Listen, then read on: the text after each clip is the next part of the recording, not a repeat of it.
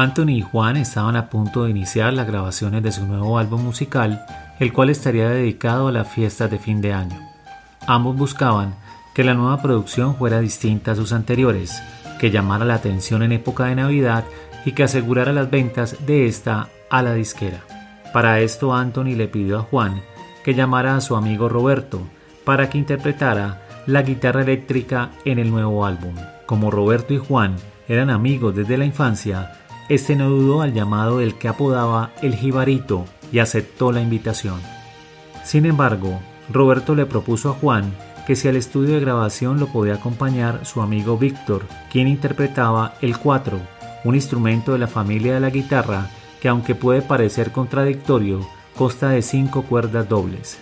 Juan le consultó a Anthony, quien aceptó la recomendación de Roberto. Víctor se dirigió al estudio de grabación con una guitarra eléctrica y un cuatro. Este tenía experiencia musical desde lo folclórico. Por su parte, Roberto, de camino hacia el estudio de grabación, empezó a tararear una canción que salía de su inspiración al recordar las palabras que le había mencionado Juan cuando le habló por teléfono. El resultado de la colaboración de Roberto y Víctor en quizás para muchos la canción más importante del álbum fue el siguiente.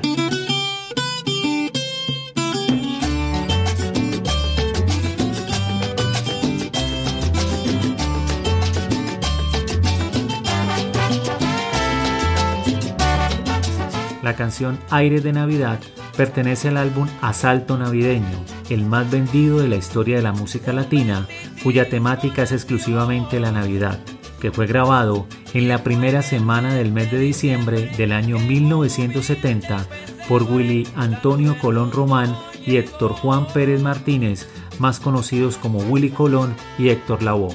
En este participaron, entre otros, los músicos Roberto García, el amigo de Héctor Lavoe, como compositor de la canción Aire de Navidad y Víctor Guillermo Toro Vega, más conocido como Yomo Toro, el amigo de Roberto, interpretando el 4. El término asalto navideño en Puerto Rico se refiere al llamado que se hace a la parranda y la celebración durante las fiestas navideñas, que se manifiesta como un gesto entre vecinos o amigos, o mejor dicho, una invitación al festejo. Algunas personas de las cuales hago parte consideramos que la canción Aire de Navidad, de letra muy bella y arreglos excepcionales, nos transporta hacia nuestra infancia, época feliz de nuestras vidas, la cual jamás olvidaremos. Para el podcast El Conferencista les habló Carlos Libreros. Contáctame para amplificar con storytelling y soluciones disruptivas sus ideas en presentaciones.